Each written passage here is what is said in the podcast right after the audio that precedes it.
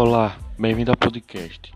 No dia de hoje abordarei, em nome do meu grupo formado por Guilherme, Bruna e Maria Eduarda, sobre a obra Beijo na Face, na qual a qual está contida no livro Olhos d'Água da escritora brasileira Conceição Evaristo. A priori, queremos fazer um breve resumo sobre a obra, mostrando os personagens principais e o enredo do conto. O conto retrata a história de Salinda, uma mulher perseguida pelo marido, o qual contratou um detetive particular para segui-la, crente de que ela o traía com um colega de trabalho. Salinda já havia namorado com seu atual marido. No entanto, eles se separaram. Salinda teve um filho e anos depois eles se reencontraram e construíram uma nova família. O marido constantemente ameaçava tirar as crianças dela ou se suicidar caso descobrisse algum caso de traição e mantinha 24 horas sob vigia, um verdadeiro cárcere privado. Contudo, a tia de Salinda, Dona Vandu, era uma, era uma cúmplice e a ajudava em tudo.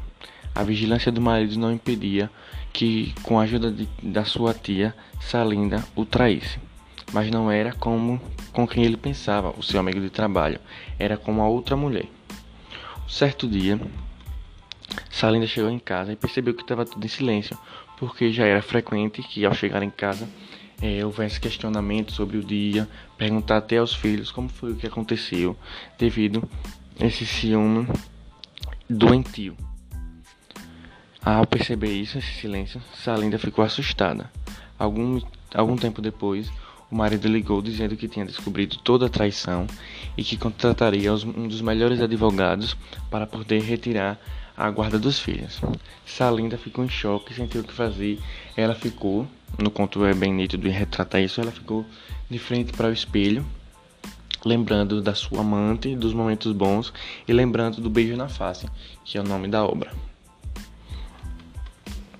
É, em relação à desigualdade social presente, nós podemos ver a desigualdade de gênero, uma vez que a personagem principal precisava sempre omitir-se e viver um romance escondido, mesmo ela querendo abandonar é, um romance escondido, pois ela queria abandonar o romance que vivia com seu atual marido e queria viver com a sua amante. No entanto, ele sempre a perseguia e sempre aparentava ter uma superioridade a ela, sempre era desigual. O poder de fala dele a amedrontava Salinda, que é o que um retrato do machismo da nossa sociedade. Fazendo um paralelo com a sociedade brasileira contemporânea, percebe-se que muitas mulheres também vivem essas situações elas são subalternas ao marido e de obediência, até porque a sociedade sempre instituiu sempre não.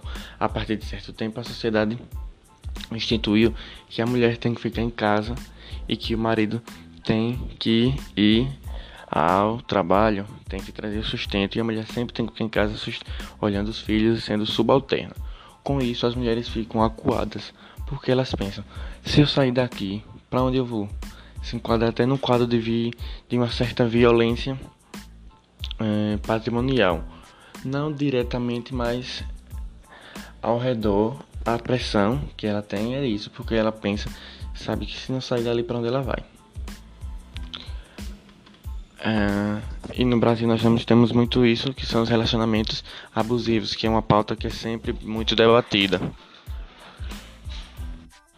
Ao ler o conto, é a sensação que o nosso grupo teve ao debater sobre o assunto foi de um certo aprisionamento, pois sempre ainda estava sendo vigiada, sempre tinha ameaças, ela não podia fazer nada, sempre tinha que se policiar por causa do seu marido.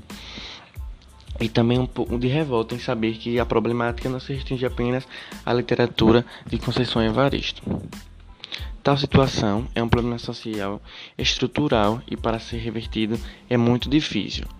Mas para uma situação mais próxima, é, é necessário que as medidas protetivas para a mulher e para a guarda dos filhos, que também a mulher tem muito medo de perder os filhos, possam ser mais efetivas, com, a fim de que a mulher não venha ter o medo de abandonar o marido, não ter medo de ir lá e denunciar as práticas. Ela sabe que se ela for lá, ela terá um porto seguro e assim poderá viver um recomeçar sua vida a partir do término de um relacionamento.